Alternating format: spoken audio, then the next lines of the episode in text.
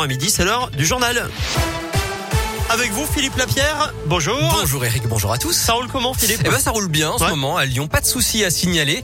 Euh, je vous rappelle que la journée est pourtant classée orange par Bison Futé dans le sens des départs aujourd'hui. C'est le coup d'envoi d'un week-end prolongé de 4 jours pour les chanceux. Euh, ce sera vert demain et jusqu'à dimanche. Et puis c'est vert aussi dans le sens des retours. À la une de l'actu à Lyon, l'interpellation de deux membres présumés des Dalton, ce groupe de rap euh, qui cherche le buzz avec des rodéos urbains retransmis en direct sur les réseaux sociaux et puis des intrusions récemment au stade de l'OL et la prison de Corba. Le ministre de l'Intérieur Gérald Darmanin a lui-même annoncé ce matin ces deux interpellations. Une quinzaine de sans-abri évacués par la police. Ça s'est passé ce matin sous un autopont de Confluence dans le deuxième arrondissement. La police est intervenue tôt ce matin, selon le collectif Jamais sans toit.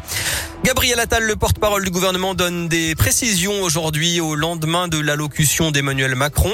À partir du 15 décembre, le pass sanitaire des personnes de plus de 65 ans sera désactivé si elles ne font pas de rappel de vaccin, la fameuse troisième dose. Alors concrètement, après leur deuxième dose, ils auront un pass valable pour six mois et à la fin de ces six mois, un délai de cinq semaines pour aller se faire injecter la troisième dose. L'épidémie en tout cas repart. Le taux d'incidence du Covid a progressé en France de 40% en une semaine.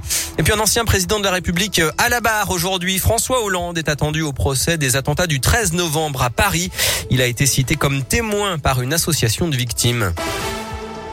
On continue avec une euh, BD pour apprendre le consentement aux enfants. J'ai le droit de dire non. C'est le titre de cette bande dessinée qui sort aujourd'hui et qui est illustrée par la lyonnaise Fanny Vella.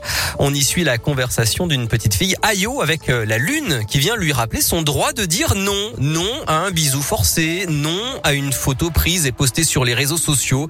Respecter le consentement, ça s'apprend dès l'enfance. Fanny Vella. C'est super important pour moi d'en parler dès l'enfance parce que après on que des jeunes adultes, des adultes ne soient pas en mesure d'exprimer un non ou soient même en culpabilité totale parce qu'ils ont l'impression que leur nom n'était pas clair. Et puis peut-être qu'en fait un non ça suffit pas alors qu'en fait c'est dès l'enfance qu'il faut prendre ça et l'expliquer sur tous les terrains, que ça soit sur l'alimentation, le consentement sur euh, l'intégrité physique.